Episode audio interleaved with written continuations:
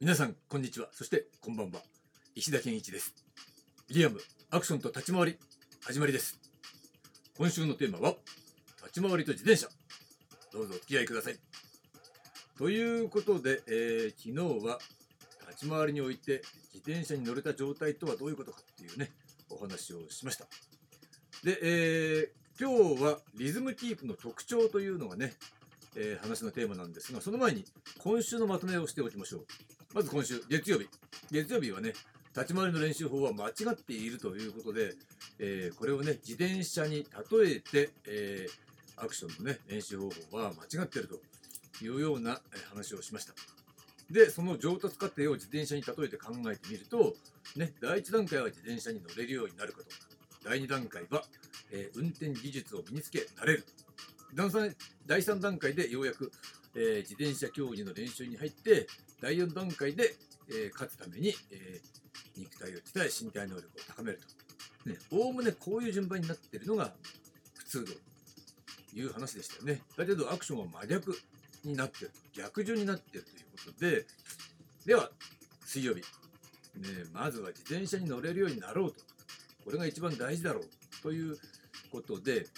じゃあそのね、自転車に乗れるっていう状態と乗れないという状態では大きな違いなんだけれども、それにおいて、えー、じゃあ立ち回りをそれに置き換えたら、その乗れると乗れないとの境目みたいなことって何なのか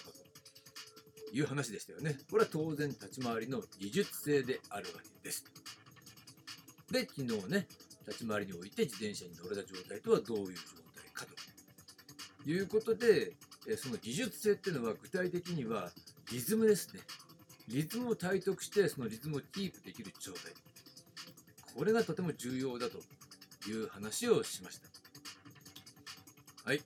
えー、で、えー、今日はリズムキープの特徴ということをね、やりときたいと思います。リズムキープの練習っていうのは実はこれシンプルなんですよ。でやっぱりね、一つ一つのパーツ、ね、単位を最小単位にして最小単位から、え練習していってそれを組み合わせていくっていうね。それが正しい練習方法なんで実はね誰でもできるんですね、え運動能力とかに関係なく誰でもできる。ただね、えー、技の練習と比べるとやっぱね若干地味に映るかもしれないなという気はします。だからねそこのところで技をやりたいっていうある意味身体能力が高い人はちょっとね興味持たない可能性はあるんじゃないかなって密かに思ってるんですね。まあ実際そうなんですよ。それよりももっと派手な技の練習をしたいっていう気持ちがやっぱり、えー、動きたいっていうね欲求に合ってるんで、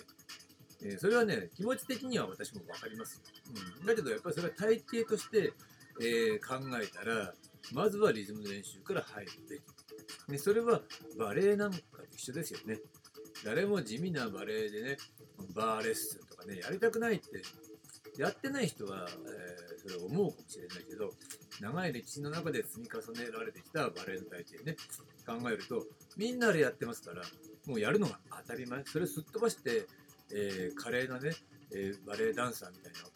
踊りっていうのは到底できるわけないってえー、全ての、えー、バレエに関わっている人は理解しているわけですよね。それはあのアマチュアの人でも。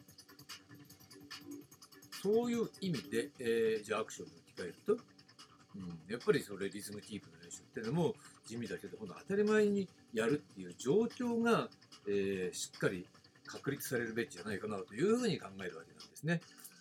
で特にね、今話したように、その人の固有の身体能力、現在現時点での身体能力に左右されないから。だから、身体能力の高い人も低い人も、ね、初心者も、えー、プロも、ほとんど、えー、共通の練習として行えるわけです。ただね、苦手だったり、初心者だったら、じゃあそれたくさんやりましょう、みたいな感じ。もしくは家でたくさんやればいいわけだ。ね、そのそれは個性なんで、えー、短期間でマスターしちゃう人と、たくさんやんないとダメな人っているかもしれないけど、それは関係ないですよ。他人と比較する必要は全くないです。できるようになればいいんだから。ね。という意味で、ね、身体能力が特別高いとか高くないとかっていう基準で俳優を志していないわけですから、ね、俳優の普通人っていうのは様々な身体能力の人がいると思うんだけど、ね、身体能力で俳優になれるなれないって、ね、言い当てたりとか、ね、自分で判断してるわけじゃないでしょ？だからそういった意味では最初からそういう一般的な身体能力っていうことを想定した時にこれ絶対に向いてるんです、ね、逆にめっちゃ身体能力が高いっていう人はもうそれはねもう機械体操でも何でもねバク転でも何でも最初からやってくださいっていう話にその代わりこのね俳優とか普通の身体能力の、ね、人がこの地味な練習をしっかり続けたら絶対に上手くなるから。まあ、ある意味これはねイソップのね、えー、ウサギとカメってありますよね。あれと一緒ね。うん。その早く行きた人はちょっと言ってください。だけどこう地味なことをこう続けてたら最終的には追い越しちゃいますよ、みたいなね。あれ教訓話でも何でもなくて事実ね。うん。現実はあそこにあるんです。ということで、えー、徹底的にズームキープをやり込むっていうことで、実はそれ以降の技術習得が圧倒的に速くなるっていうこともあります。だから、これはね、しっかりやった方がいい。もう一つ大事なこと。このリズムキープができないと、ね、超高度立ち回りの段階ではね、もう手が合わなくなってくる。わかります？シンクロしなくなってくる。で、特にね、超高速の動きになってくるでしょ？そうすると、その手が合わなくなってくる。ね、崩れてきちゃう。だから、リズムテープっていうのはしっかりできてるもの同士じゃないと超高度立ち回りっていうのは実現しえない。で、よくね、その動画なんかで、なんだろう、テレビ、テレビじゃないや、映画とかの早回し、もしくはフィルムの場合だったら、駒落としされてる？形で、実際の動きよりも早く加工されている動きを見て、それを真似して、それと同じように動いて、まあ、別に言ってるというかね、満足ねえ、みたいな、どんな問題っていうドライバーをしてる人たちいますけど、まあいいんだよ、アマチュアはね、それでやれば。だけど、それは、実は間違いなのね。これは私なんか見てられる。一発でわかるけど、あ、これ素人だなってね。なんでかって言ったら簡単。スピードだけ追い詰め、あの、追求してね、こうリズムキープもできないで、単にスピードだけ追求して、駒落とし、早回しをした動きだけを追求していったら、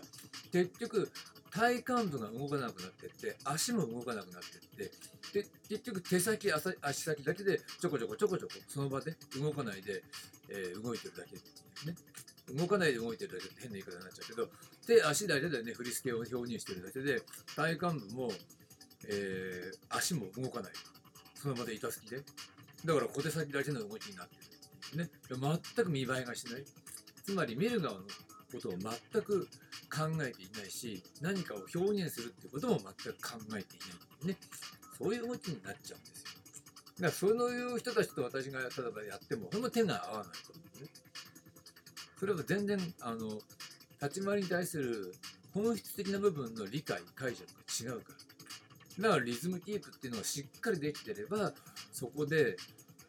えー、相手とのね、えタイミングが合わないってことがなくなる。もちろん身体能力に、え影響を受けるので、最終的にはね、あの、速い人の動きについていけないっていうことはあるんだけど、それ速い人がちょっとね、スピードダウンしてあげればいいわけだから。もしくは、他のとこで調整することっていくらでもできるんです。うんそういうことが分かってないから、ただ全力で動けばいいと思うんですね。それもリズムキープができてない証拠なんですね。ということで、え上級者であっても、ね、上級者にもしくはなっても、リズムキープは重要だということで、じゃあリズムキープどうすりゃいいんですか？っていうのね、それはまあ、まあそのうちレッスンとかでね、えー、必ず教えるような形にはします。はい、ということで、えー、今回の話はここまでです。ありがとうございました。